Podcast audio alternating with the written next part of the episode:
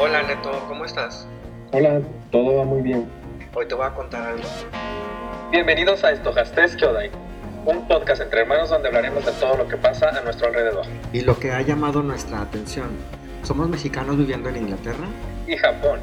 Desde nuestra visión abordaremos varios temas. Acompáñanos en esta travesía.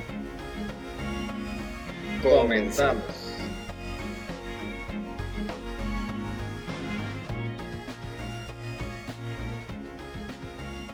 Hola, ¿qué tal a todos? Bienvenidos a Estojastes Kyodai y hoy tenemos el último episodio de la temporada número 2 y le doy un saludo a mi hermano que se encuentra hoy en Japón. Hola hermano, ¿cómo estás? Eh, muchas gracias. Así es, hemos llegado al final, hemos llegado al último episodio de esta temporada y pues bueno, estoy muy contento de estar eh, aquí con todos ustedes que nos están escuchando el día de hoy. Así es. Y bueno, pues el día de hoy cuéntanos de qué vamos a estar platicando.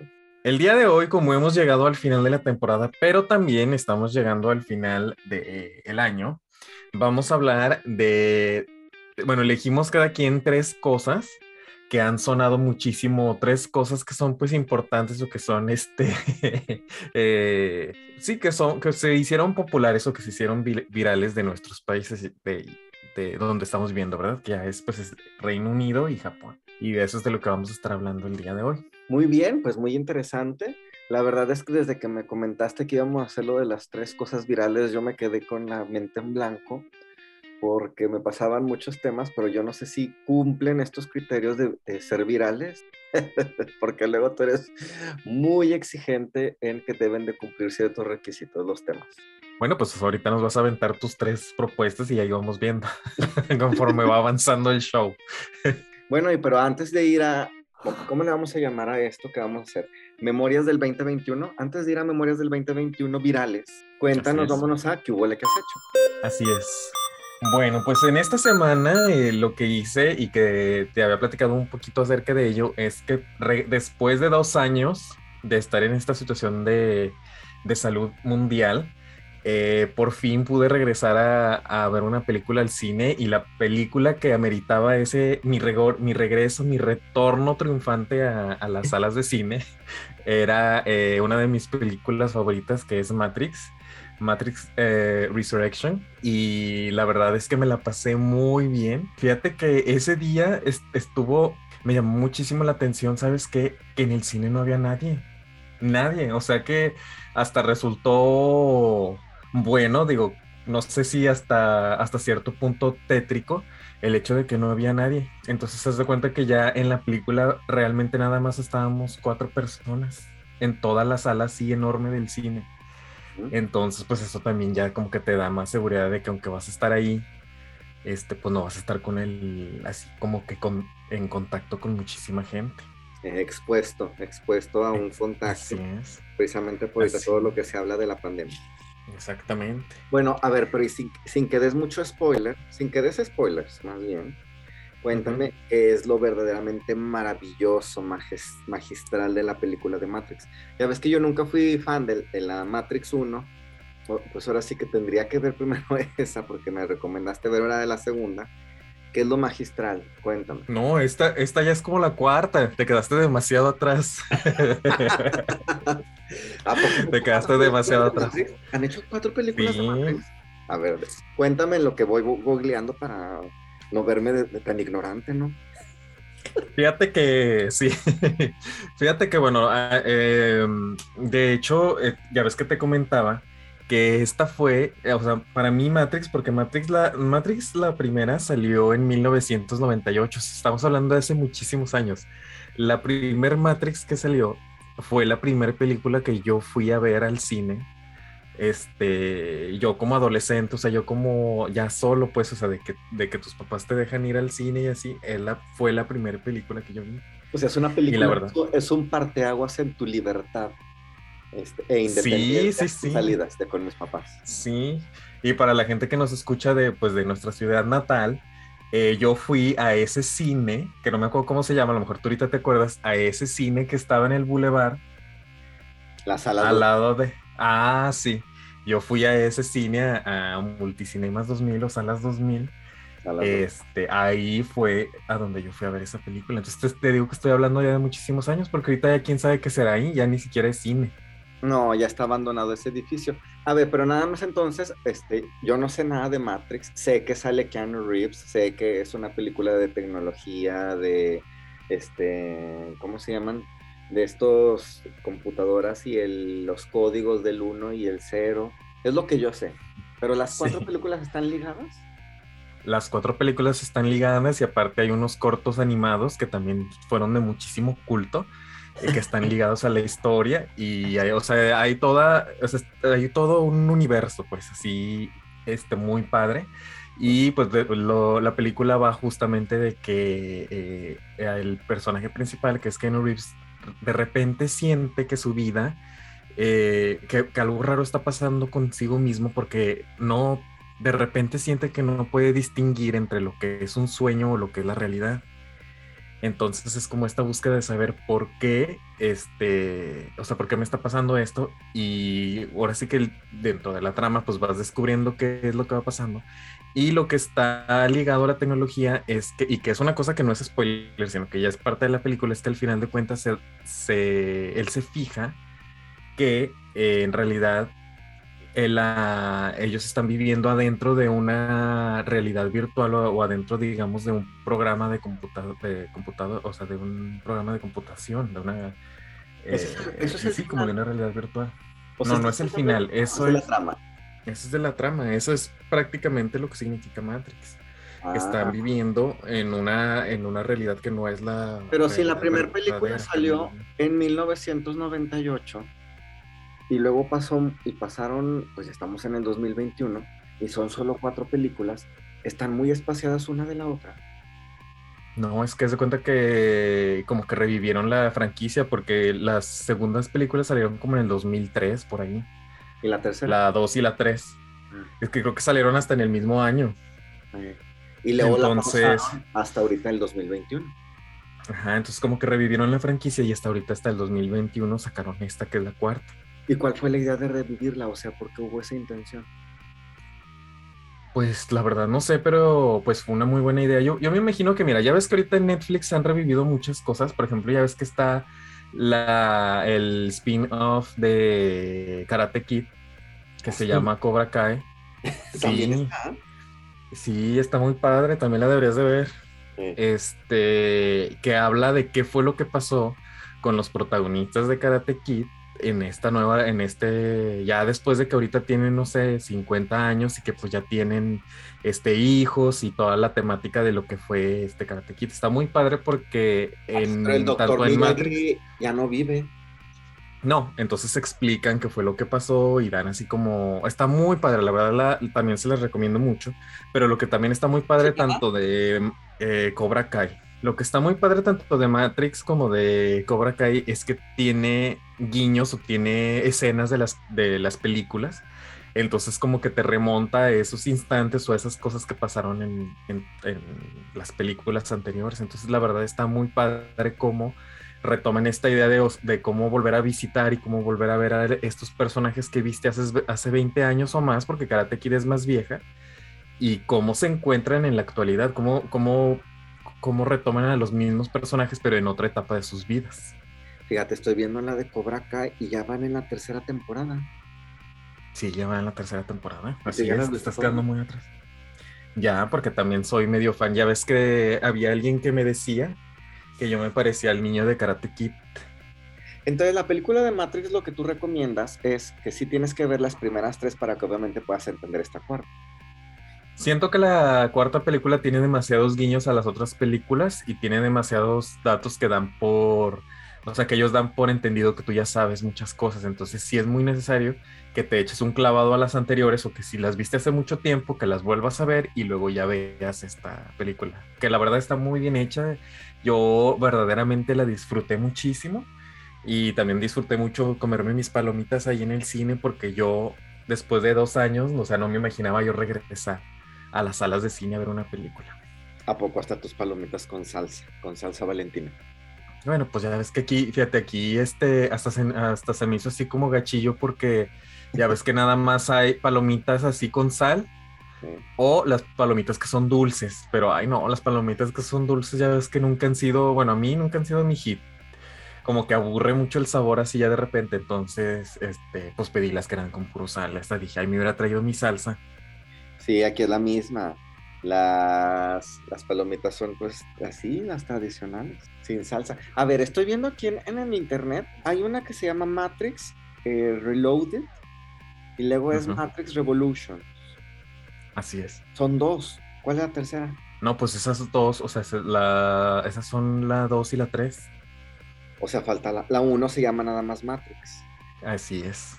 Ah, y, luego es Animatrix, que son Animatrix que son cortos, animados, que también están muy padres y esos cuentan cosas que son parte de la misma trama de la misma historia. ¿Y la cuarta cómo se llama? Resurrection. Ah, ¿Y entonces son los mismos personajes también o le van metiendo nuevos personajes? Fíjate que le metieron mucho personaje nuevo, pero los dos personajes centrales, que es el personaje que interpreta a Kenny Reeves y la actriz femenina que me acuerdo ahorita cómo se llama. Harry. Este, sí, ellos dos sí se mantienen pues en el cast y son los principales y son los que llevan toda la historia. Pero te digo que contada desde una perspectiva de que los personajes crecieron, de que ya están en otro momento de su vida. Entonces eso es lo que está muy padre. Bueno, pues obviamente yo imagino que también es algo que te apasiona a ti, porque mira, pues por tu profesión y tus estudios. Así es. Y recordando que eres el único doctor de la familia, pues obviamente te gusta. Sí, la verdad es que yo creo que de ahí viene mucho interés mío por parte de la película, porque la verdad me parece un tema muy interesante pero pues también sí soy así como medio nerd y como que toda la, como que todo eso pues está, a mí siempre se me hizo muy padre la película, yo desde la primera vez que la fui a ver aquella vez, se me hizo muy, muy padre. Aparte de que siempre pues hemos sido, en la casa hemos sido muy fans de Keanu Reeves desde la película de Speed, ¿cómo se llama? De máxima velocidad. Ah, sí, es así, la, y ya, ya ves que la vimos muchísimas veces. Este, hasta la compramos cada vez que salía en la tele, en el Canal 5. Y luego en Navidad había, siempre en Navidad la pasaba, ¿no? En Cine Permanencia Voluntaria del Canal 5. sí. Y luego también yo me eché otras de Kino Reeves como Constantine. No sé si ya la viste, también está muy buena. No, es que como que tengo la sospecha de que no somos del mismo género de películas, porque a mí Matrix así yo, como tu hasta andar desesperado porque tengo que ir a verla, no. Pero bueno, me la está recomendando. Tengo que ver primero las otras tres para ver la cuarta y ya ver. Si tienes Amazon, si tienes Amazon Prime, ahí están en Amazon Prime. Nada más que sospecho que no son como del, del giro de películas, porque también si está muy elaborada, de mucha tecnología e ingeniería, pues me, me van a explotar las neuronas, ¿no? De, de tanto tema. Oye, a veces uno no sabe ni cómo programar la impresora en la computadora. pues sí, ahí le calas y ya si te hace aburrida la uno, pues ya mejor ni para que vayas a ver las demás. o mejor vete a ver Encanto, que dicen que también está muy buena la de Disney. Eh, no, porque a veces que a mí me gustan más como thrillers psicológicos, obviamente. Sí, por cierto que también les quiero, y bueno, ya nada más otra cosa que hice es, y les quiero recomendar este nuestro podcast hermano Cápsulas del Diván, que también hablaron de una película muy interesante. Este, se, se me hizo muy padre cómo abordaron el tema de, la película de, ¿cómo se llama? Castillo de la Pureza. Sí, eh, bueno, ojalá lo puedan ir a escuchar, pero en aquel eh, podcast hicimos, eh, tratamos mi compañera Flor y yo de hacer una mm, como analogía de lo que representó, representó para algunas familias quedarse por tantos meses de confinamiento encerradas con el enemigo, ¿no? O sea, digo, porque a lo mejor vemos o personas o hay familias que tuvieron la fortuna de quedarse como en un ambiente acogedor, ¿no? Tranquilos, todo bonito. Pero hay quienes te quedaste con quien te violenta y se convierte en un dilema de vida. Y fue pensando de ahí la idea de platicar de la película del Castillo de la Pureza. Entonces, si tienen oportunidad, lo pueden ir a escuchar si les llama la atención el tema. Así es. Entonces, bueno, pues por lo pronto esto fue mi eh,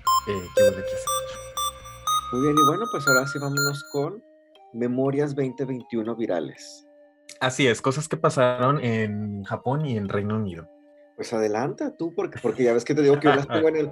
Ya te da risa, pero yo las tengo en el aire. Yo no sé, yo no sé qué voy a decir. Déjame si me inspiro escuchándote. Muy bien, una cosa que sucedió y que fue noticia a nivel mundial, pues obviamente fue la celebración en este año 2021 de las Olimpiadas de Tokio 2020. Y bueno, de lo que les quiero platicar es de todo lo que se escuchó mientras aquí en Japón y obviamente todo lo que sucedió. Eh, en un inicio, pues obviamente las Olimpiadas iban a suceder en 2020, pero pues ándale, que fueron canceladas justamente por lo de la pandemia y fueron retrasadas un año. Entonces, en ese año que se retrasaron las Olimpiadas sucedieron muchas cosas. Una de las cosas que fue así como este chisme nacional fue el hecho de que la persona, hubo muchos escándalos, pero uno de los escándalos, bueno, no sé, mira, uno de los escándalos fue que el que era el presidente de los Juegos Olímpicos 2020 eh, eh, lanzó un comentario muy machista y muy así, muy tonto, muy estúpido, eh, acerca de las mujeres. Chispas, ¿qué dijo? Te veo muy alterado.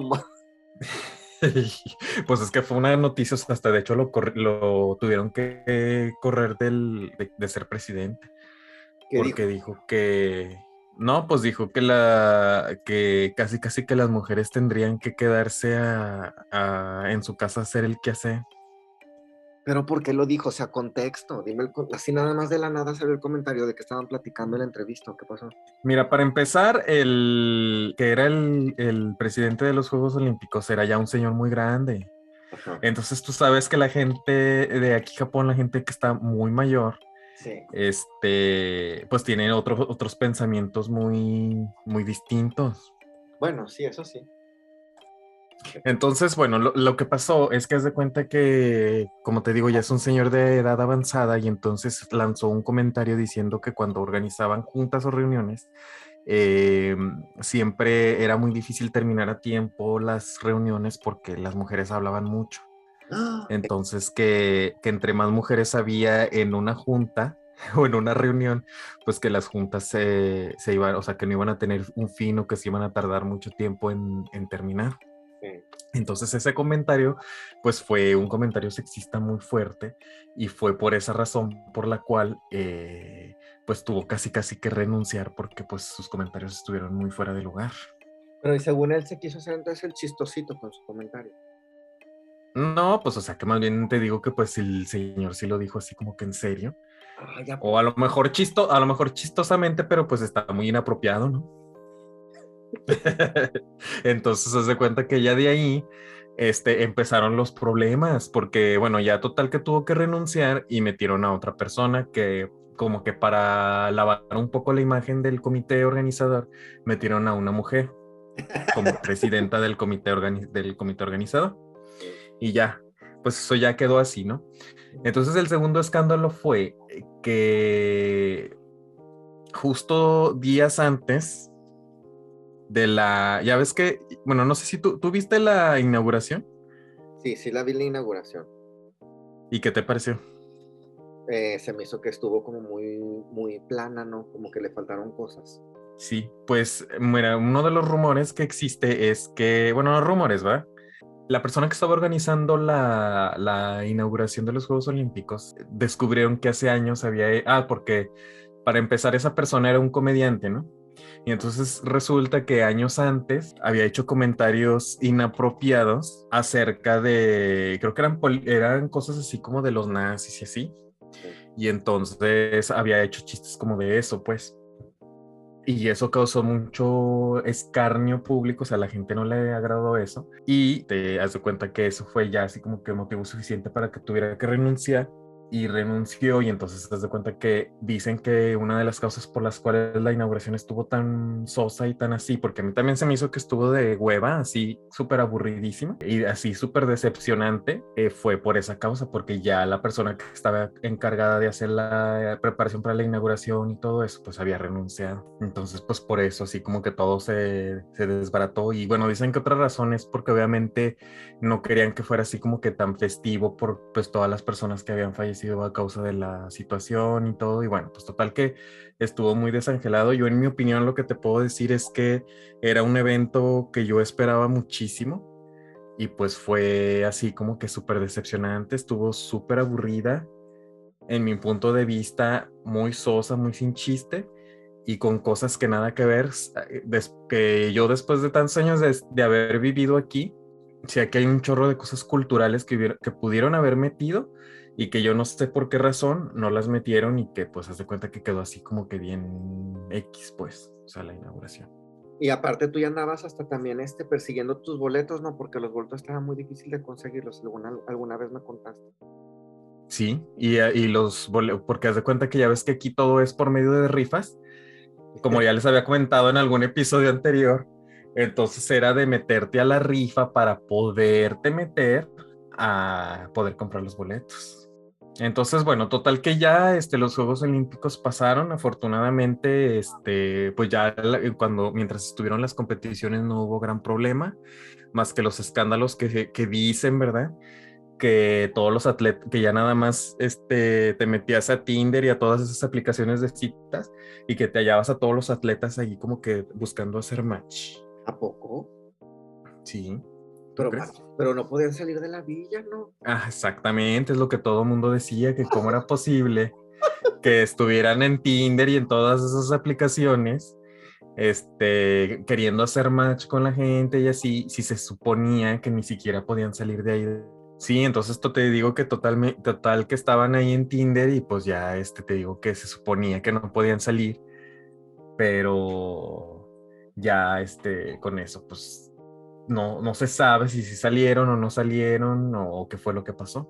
Pero bueno, ya total que se acabaron las Olimpiadas y ya todo el mundo ya regresó a la normalidad. Bueno, es una de las cosas que son ahí en Japón muy difíciles para uno que, es, que no es japonés, es que en Japón confían mucho en que si la regla es no pases esta rayita, pues nadie la va a pasar porque se tiene que seguir la regla, ¿no? En Japón, los japoneses.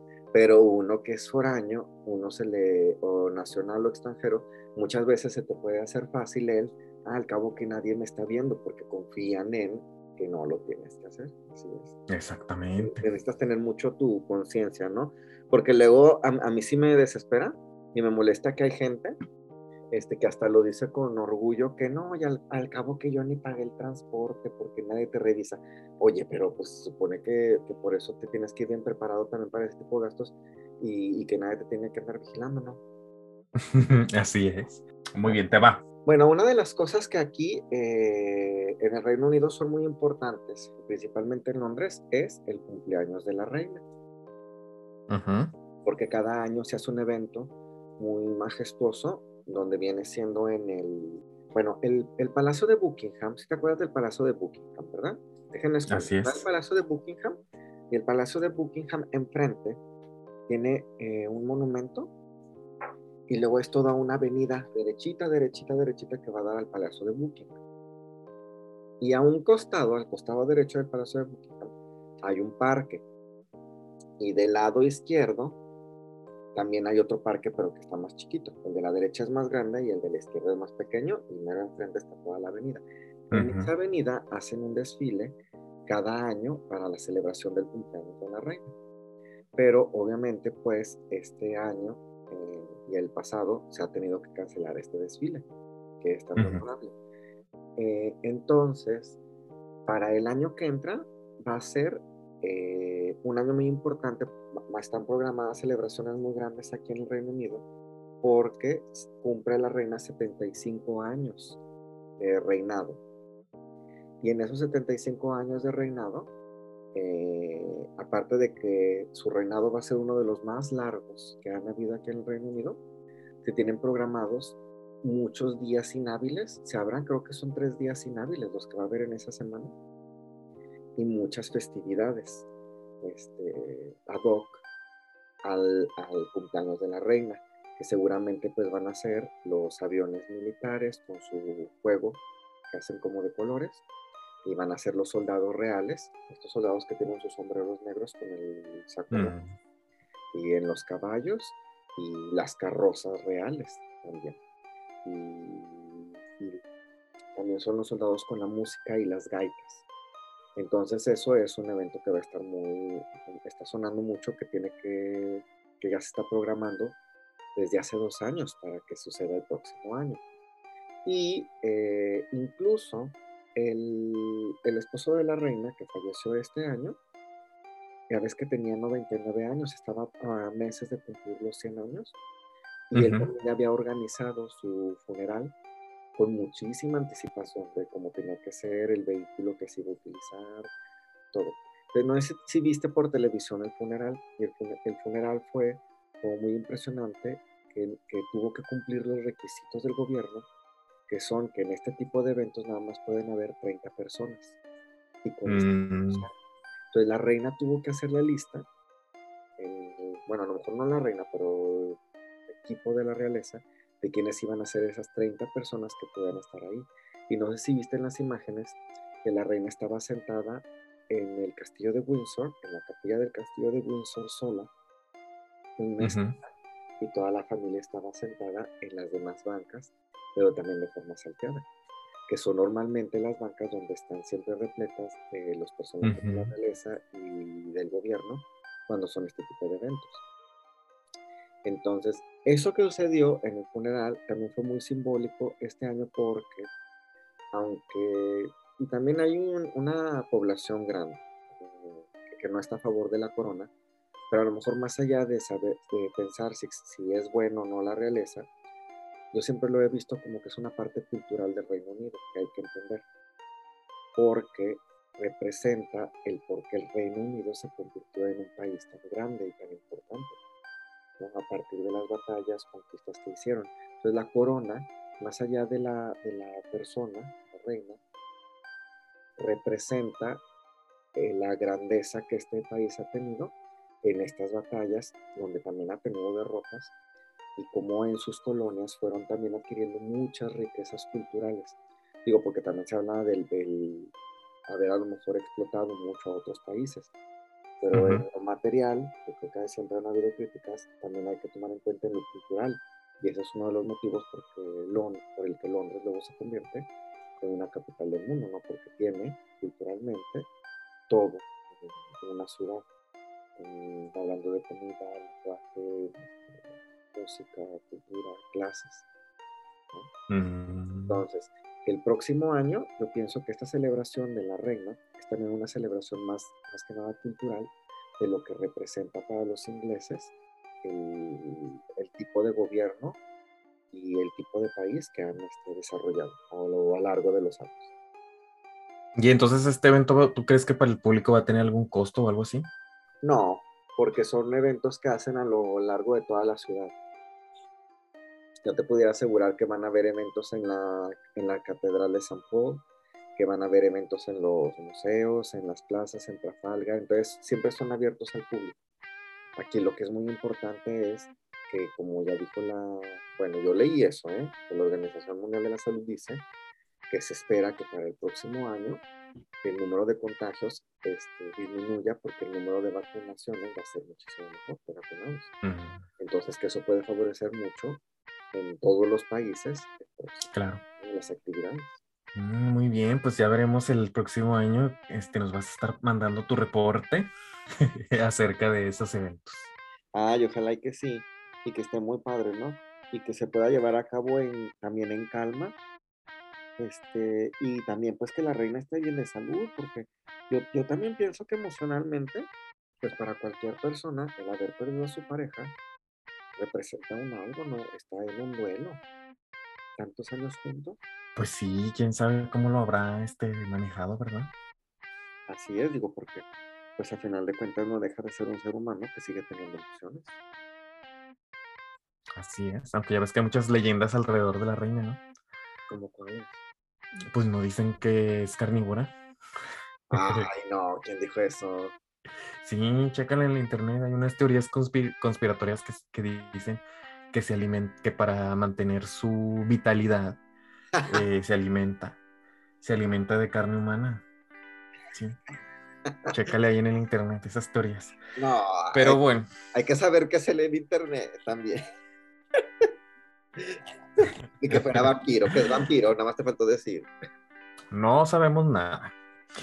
Pero bueno, pues continuamos continuando con temas de la realeza. El siguiente tema que yo tengo es acerca de que pasó también en Japón, es el hecho de que eh, una de las princesas, porque acuérdate que aquí también hay realeza, bueno, existe el emperador todavía.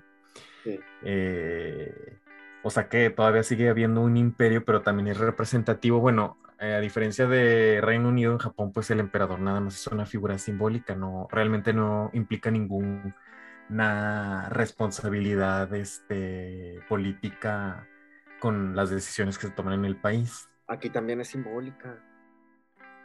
Sí, pero se supone que la reina sí tiene injerencia en, decir eh, ciertas cosas, ¿no? O en dirigir ciertas cosas. Sí, pero ah, vamos a pensarlo como que todo muy superficial, en impacto verdaderamente importante en el país. Bueno, pero continúa, tú estás contándonos, ¿qué pasó? Sí, pues entonces resulta que otra de las grandes noticias que sucedieron en el año, que justamente fue eh, alrededor de ya casi cerrando el año, fue el hecho de que la princesa, una de las princesas de, eh, esta, eh, de este imperio, la princesa Mako, renunció a ser princesa y pues aquí en Japón fue así como que algo muy sonado y la razón por la cual ella decidió renunciar fue el hecho de que eh, ella al asistir a una universidad eh, conoció a, un pues a, un muchacho, ¿verdad? Y entonces pues se enamoró de ese muchacho, pero pues haz de cuenta que aquí en Japón pues no está permitido que se casen con un plebeyo. Recordemos que en el Reino Unido pues ya ves que Charles se casó con una, eh, con una persona que era de la realeza. No, ¿quién se casó con alguien plebeya? Pues creo que la que es ahorita la princesa, ¿no? A ver, pues supone. La que era, la que era la amante, nada más que no me acuerdo cómo se llama. Esta Camila Parker. Ah, ándale. Se supone que ella es una plebeya, ¿no? Eh, bueno, una plebeya, pero de mucho dinero. bueno, pues aquí en este caso de aquí, este, pues el muchacho sí es un plebeyo, plebeyo, o sea que sí es un muchacho normal. que, que pues así lo conoció en la universidad y pues la muchacha se enamoró, se enmaizó con el muchacho. Pero no es un magnate ese muchacho. No, no, porque luego ya después, o sea que también es parte del chisme que les voy a platicar. Ah. Es que pues el muchacho es un, era un compañero de la escuela Total que en el 2017 se comprometieron, pero pues obviamente por todo lo que, por todo lo que pasó, eh, pues tenían que como que hubo muchos procedimientos porque pues tenían que aceptar la renuncia y así, ¿no? Un montón de cosas. Pero el punto es que ya después resultó que es que la mamá del muchacho debía muchísimo dinero. Que la mamá del muchacho.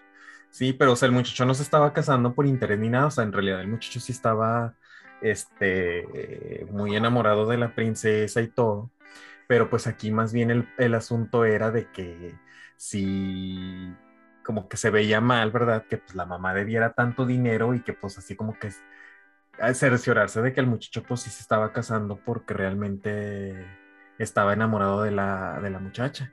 Entonces se da cuenta que aquí en Japón existía una regla de que haz de cuenta que si tú vas a renunciar a ser este mm, parte de la realeza, te dan un pago de, cierta cantidad de dinero, creo que es alrededor de un millón de dólares. O sea, cuando tú renuncias te dan un millón de dólares y ya, pues ya, ya este, dejas el, tu estatus real.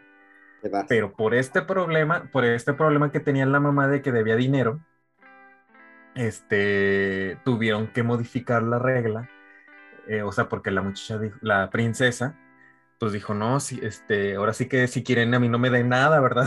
o sea, que para que no se viera ahí tan mal de que pues que caiganse con el dinero, sino que la muchacha dijo, no, pues no me den nada y yo renuncio y pues yo me caso y así. Entonces, pues fue muy sonado. Sí, pues ya Japón también se aceptó, o sea, porque eso lo decide el gobierno japonés, entonces el gobierno japonés aceptó el hecho de que renunciara al dinero y todo, ya al último se casaron y se fueron a vivir a Estados Unidos, porque al muchacho le dieron un trabajo en Estados Unidos y pues ya se fueron a vivir a Estados Unidos.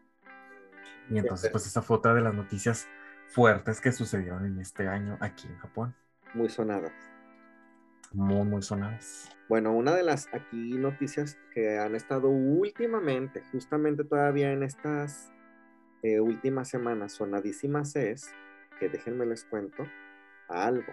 El año pasado, seguramente vieron en las noticias que en las estaciones del tren el 23 de diciembre, en el Reino Unido, se veían tumultos de gente tratando de tomar un tren para poder llegar con sus familias. Que se veían las estaciones Así hasta la gente gritando y, y con sus mochilas y personas llorando porque querían agarrar un tren para poder viajar porque, no me acuerdo si fue el 23 o el 22 de diciembre del año pasado, porque mm. el rey, el rey, el primer ministro Boris Johnson dijo que quedaban canceladas reunirse en, en familias en casas, o sea que quedaba prohibido y que todos entonces tenían que quedarse en su casa para pasar Navidad pero que esa regla, esa regla aplicaba a partir, ponle tú, del 23, porque no me acuerdo qué día fue, del 23 este, a tales horas. Entonces, si era el 23, tenías que salir en ese instante el 22. o sea que... Lo dijo un 22 en la tarde, y el 22 en la tarde, noche, todo el mundo salió corriendo, porque el 23 quedaba aplicada la regla. Pero entonces, a ver, pláticame. Entonces, lo que la gente quería hacer era quedarse atrapada en casa de sus familiares. Sí, para alcanzar. Antes de que la... Pero ¿qué pasaba? O sea, ¿cómo, cómo el gobierno se daba cuenta que, que pues, no habías llegado en ese día antes de que sucediera? Porque aquí tienes que confiar mucho precisamente en este en, en, pues en que estás diciendo la verdad, en que estás haciendo lo correcto. Ay, además aquí, mira, si alguien quisiera andar culpando a alguien, hay cámaras en toda la ciudad, en cada esquina, o sea, si te quisieran monitorear a fuerza, claro que te encontraban, no, mire, aquí usted está viéndose cuando pasó por aquí a tales horas. pues estuvo muy... Entonces, ¿a poco hasta la gente estaba amotinada en las estaciones de trenes? Sí, estaba amotinada en las estaciones de trenes. Entonces, ¿Y tú quisiste, a ti no te dio la fiebre de querer viajar en ese momento? Yo a mí no me dio ninguna fiebre de querer viajar porque no. A mí sí me preocupaba el hecho de enfermarte, porque como lo platicábamos en el episodio de, salud, de estos que tener luego que ir al, hospital está muy cañón. y menos en ese entonces que estaba en su mero apogeo todo. No, entonces, este, dentro de las reglas, porque aquí han cambiado mucho las reglas, pero déjenme les cuento más o menos cómo están. Las reglas máximas son no salir de casa Solo puedes salir una vez a hacer ejercicio, a comprar cosas básicas y regresar a la casa. Esas son las máximas de las máximas. que todavía están vigentes. No, esa ya no está ahorita vigente. Luego ya, como de nivel para abajo, sería salir, a, salir de casa en lugares abiertos, no puedes usar cubrebocas, pero en lugares cerrados siempre que con cubrebocas. Y ahí ya aplica en, la, en este segundo nivel para abajo, sería en reuniones este, de, dentro de casa no se pueden mezclar más de tres familias. Y en reuniones en eventos, tipo iglesias, una boda, no pueden haber más de 30 invitados, incluyendo fotógrafo, incluyendo al priest, al sacerdote, incluyendo al monaguillo. Pero entonces, por ejemplo, en una misa, o sea, ahorita se están recelebrando las misas, ¿y cuánta gente puede estar en una misa? No, entonces déjame voy, es que y el siguiente nivel para abajo es este, todo mundo puede entrar, pero todo mundo en lugares cerrados con cubreboca, en los transportes con cubreboca y ya. Y la distancia social necesaria, o sea, mesura, ante todo. Que esa es la que está ahorita. Entonces son como los tres niveles, ¿no? Máximo, quedarte en casa, no salir. Segundo, con restricciones de quiénes se pueden juntar y cuánto número de personas. Y tercero, este, estar afuera, pues, sin cubrebocas, pero en lugares cerrados con cubrebocas sin importar el número de personas. Entonces, todo esto lo estoy mm. explicando porque eso pasó el, hace un año, el 22-23 de diciembre de hace un año, pasó esa trifulca en las estaciones de tren que todo el mundo quería salir corriendo para, como quien dice, no alcanzar a violar la, la regla. y este, para no quedarse en Navidad solos, y más en Londres, porque hay muchas personas viviendo solas en Londres, ¿no? Entonces, ese es como lo que pasó. Pero resulta que salieron a hacer como un mes fotografías y videos de que mientras todo el mundo estaba encerrado en casa, el primer ministro, en la casa del primer ministro, donde se hacen las reuniones, este, la, la casa oficial del primer ministro, en el jardín había una reunión de más de 10 personas y estaban todos sin distancia social y sin cubrebocas y con copas de vino y con queso. Pues contradiciendo absolutamente todos los mandatos. Contradiciendo todos los mandatos. Entonces, lo que pasó es que al, sacar esas eh, fotografías, salió una entrevista de hace un año que le preguntaron a una asistente que tiene cargo importante dentro del equipo del primer ministro, que qué podía decir respecto a esa reunión. Y, dice, y ella empieza en, la, en el, como es como un comunicado de prensa, a reírse. Y dice entonces ella, este, pues, ¿qué te puedo decir? ¿Cuál es la respuesta? Y se sigue riendo. Total que hace, un, hace tres semanas ella tuvo que renunciar por aquel chistecito de que se estaba riendo. y el primer ministro, todos estos días que ha ido al, este, al Parlamento, Parlamento, le han estado pregunta y pregunta del mismo tema. Y él ha dicho que no y que no y que no hay pruebas. Oye, pero se acaba de salir porque antes una fotografía donde están todos. ¿Pero son videos o son fotos? Son videos y son, son fotografías. ¿Y si son del año del coronavirus? Sí, si son del año del, del coronavirus, obviamente. ¿Cómo ves? ¿Tú crees que vaya a tener que renunciar próximamente? Yo pienso que el primer ministro de aquí del Reino Unido en algún momento va a tener que renunciar y si no, ya su carrera política va como en picada porque le han tocado muchas cosas muy terribles para el país, porque aparte de eso, pues ya ves que también este, entra cuando sale Teresa May, sucede lo del Brexit, luego se viene todo lo de la pandemia, las críticas que han habido por lo de la pandemia y por el manejo de las vacunas, o sea, son muchas cosas que, que van como en picado. Pues bueno, ni modo. Pero pues así son esas, así es como sucede. Ya ves que aquí también ya vamos como en el tercer primer ministro que va desde lo de la pandemia. Entonces, pues sí, ¿qué te puedo contar? Los han, los han cambiado. Sí, pues es que aquí, ahora sí que aquí renuncian de primer ministro como cambiar de calzones diarios. ¿Cómo? ¿Cómo es ahí? Sí, ellos pueden renunciar y ya se acabó y el que sigue, así. ¿Pero quién entra? ¿Vuelven, ¿Vuelven a votar todo el mundo o no es votaciones o qué? Es que aquí está bien raro, no entiendo muy bien, pero haz de cuenta que aquí no vota la gente, aquí votan los que, haz de cuenta que tú votas, haz de cuenta que voy a hacer una analogía, ¿verdad? Tú votas por los diputados, o sea, los, los ciudadanos votan por los diputados y los diputados son los que votan por el que va a ser el primer ministro. O sea, tú no votas, tú nada más votas por, la, por quien te va a representar en la Cámara. Y ya. Eh, y ya ellos votan, pero pues obviamente si la mayoría es, no sé, este, por decir un ejemplo del Partido Liberal, pues obviamente ya sabes que el, que el, el, primer ministro que va a quedar pues va a ser de ese partido porque es el que va a tener más votos. Del Partido Liberal. ¿Cómo ves? Y bueno, pues el último tema que yo traigo para el día de hoy es algo que no les he platicado, es una cosa cultural. Cada año, eh, ya para cuando se acerca justamente así como ahorita nosotros con esto, Hastes Kyoda, eh, cuando se acerca el final del año en Kioto, en uno de mis templos favoritos que se llama Kiyomisudera, que también hemos hablado de él en otros capítulos de Estojastes Kyoda, eh, se celebra como la... Haz de cuenta que ya ves que aquí la caligrafía, que es como el, el hacer como kanjis y así, es una cosa muy importante.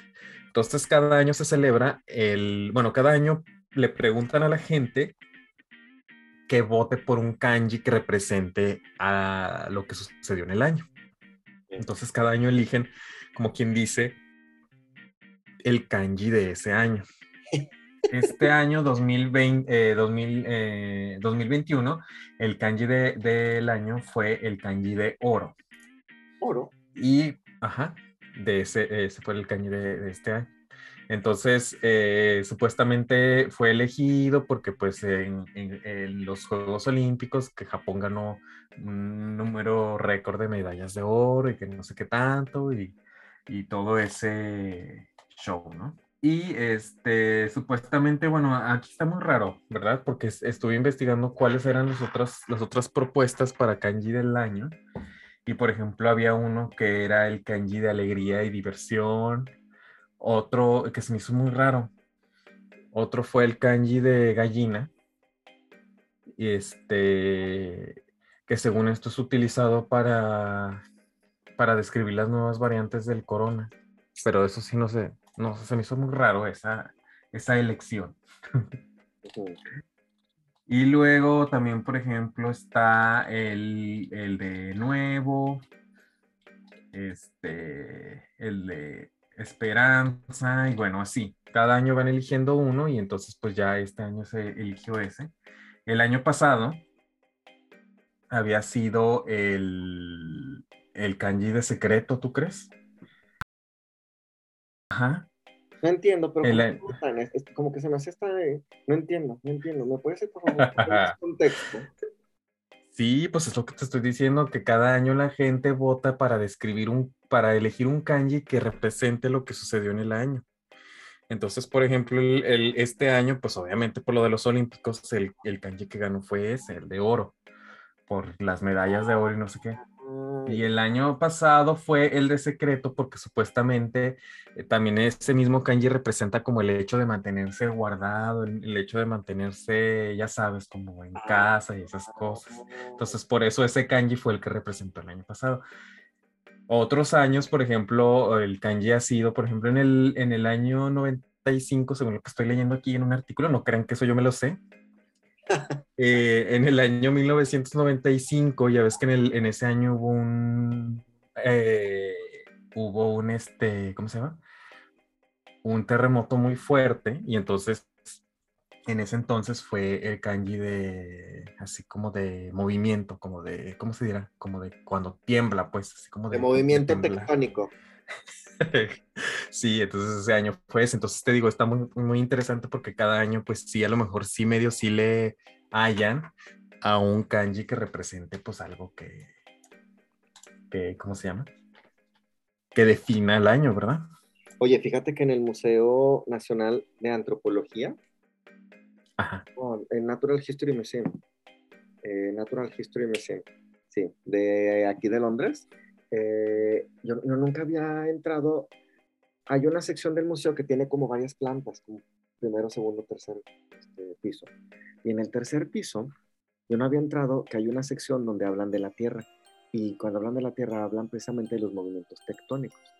Y hay una, podríamos decirle, sí, una escenografía que representa Y cuando mm. entras, hacen la, la simulación de un temblor.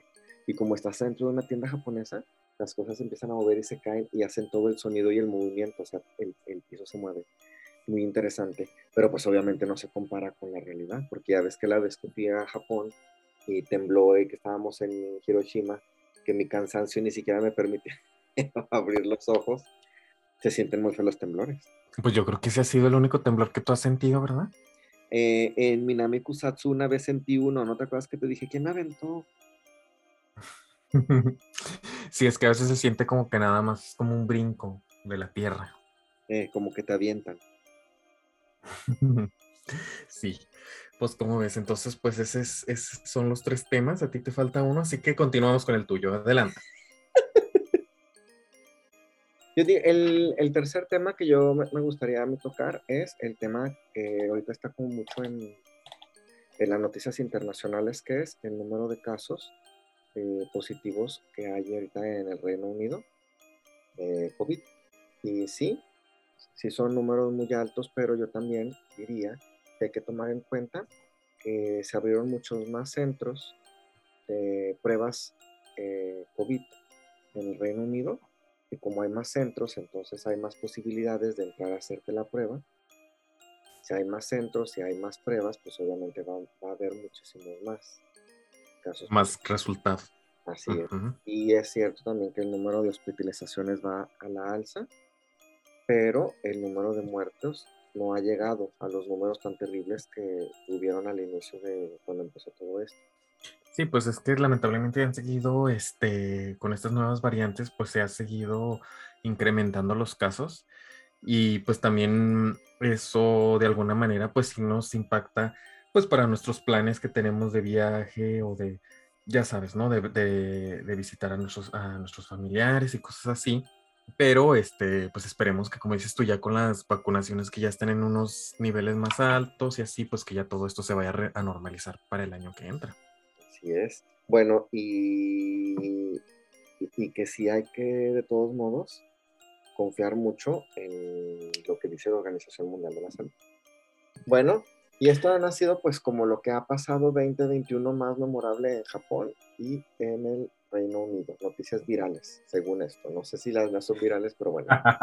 Y antes de irnos al cierre de nuestro episodio, vamos a irnos a una historia desde que les voy a contar que fui a un concierto en el Barbican Center, eh, que fue un concierto navideño donde cantaban algunos villancicos, eh, obviamente en inglés y otra música clásica. Entonces espero que lo disfruten la siguiente sección.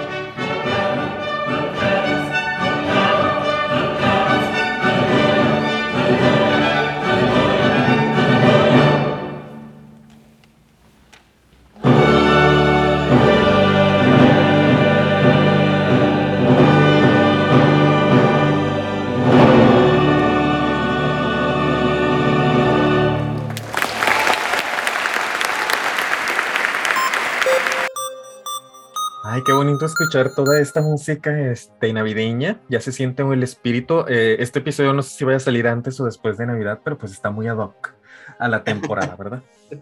Ojalá y salga. Ojalá y salga. Ojalá. Ojalá y salga antes de fin de año, ¿verdad? Ojalá. Ojalá. Bueno, y después de esta historia desde, que espero que hayan disfrutado, eh, vámonos hermanos, se me ocurre una idea. ¿Qué te parece si hacemos un intercambio de los cinco momentos que más disfrutaste de estos Hastes que te parecieron dentro de los programas los más divertidos? ¿Cuáles serían tu top 5 de estos Hastes Para mí el número uno sería, para mí el número uno sería, voy a empezar yo, aquella rifa ficticia cuando pretendiste, según tú, hacer a mi mamá, le, quisiste, le quisiste jugar a que ella no se iba a dar cuenta con tu boletito de la rifa que te ganaste un perro, pero que hasta el boleto tenía faltas de ortografía. Eso es un momento milenario y mítico de Stojaste ahí, cuando Jacinto llegó a la casa. Pero ese vendría siendo tu número uno o el número cinco. Ese va a ser mi número uno. Yo nada más, no, yo cinco, cinco que me llamaron la atención. No, no lo estoy poniendo yo en orden. ah, ok, es que dijiste top. Cinco, perdón.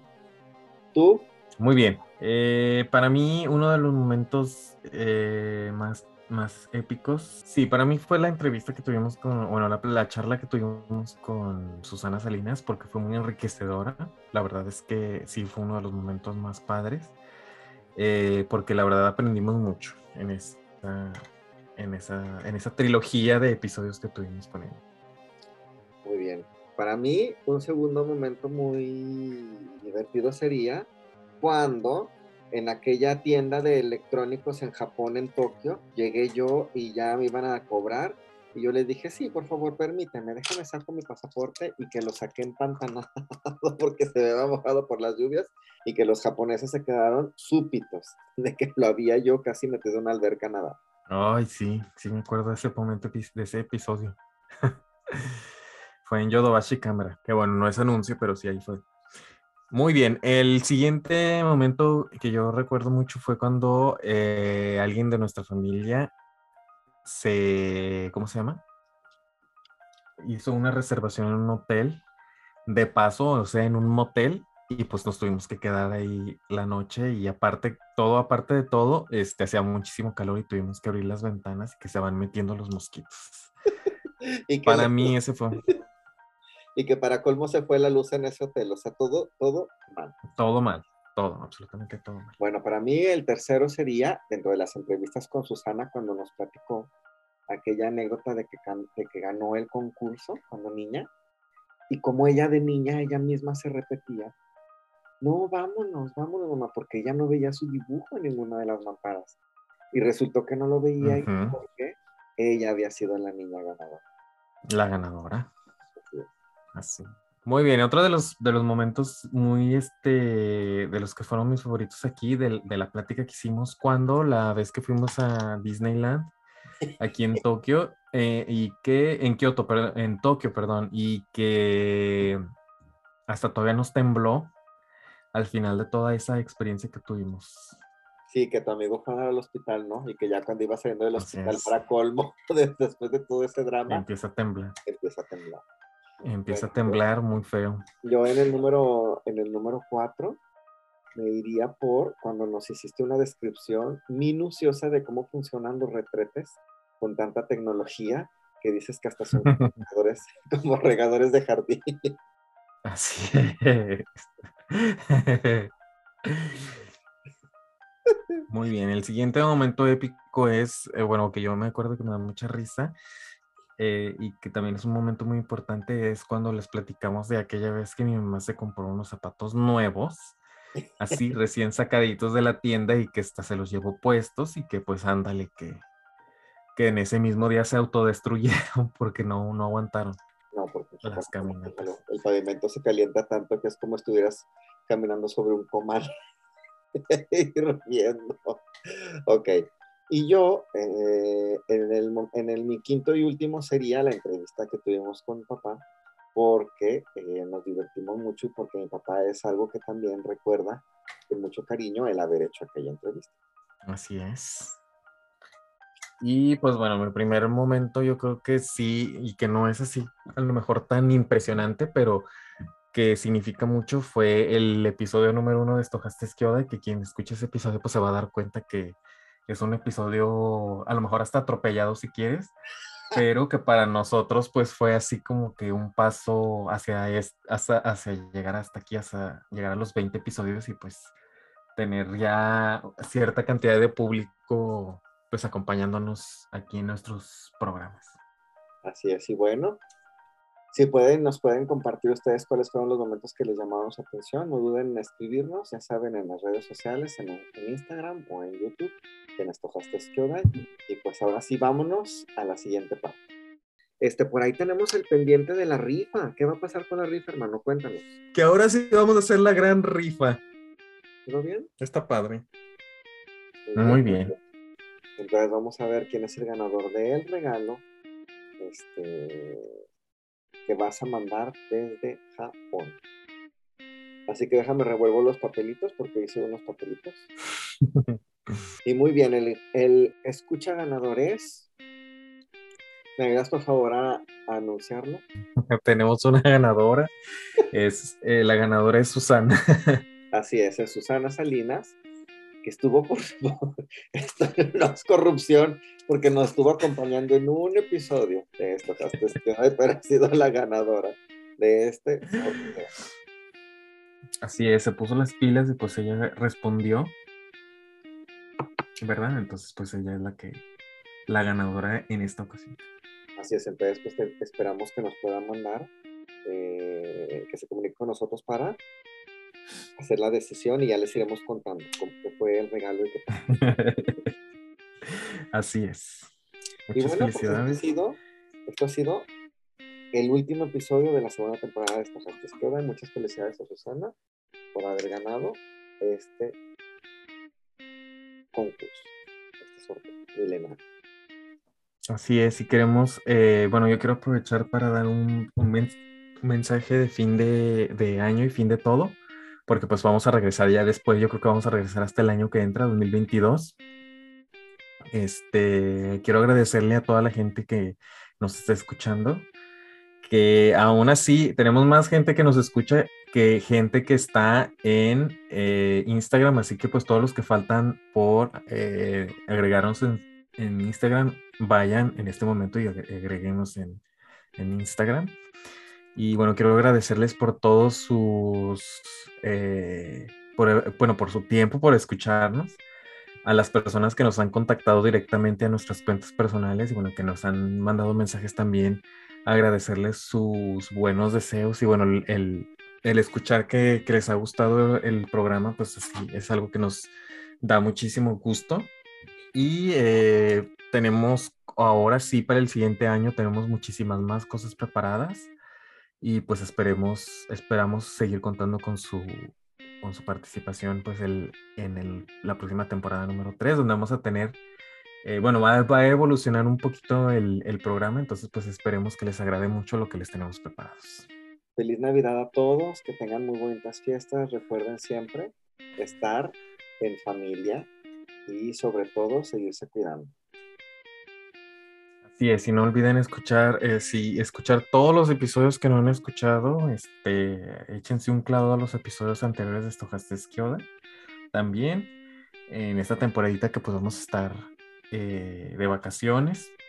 También escuchen Cápsulas del Diván, que, los episodios, eh, ha salido también un episodio nuevo, ¿verdad? De la Navidad.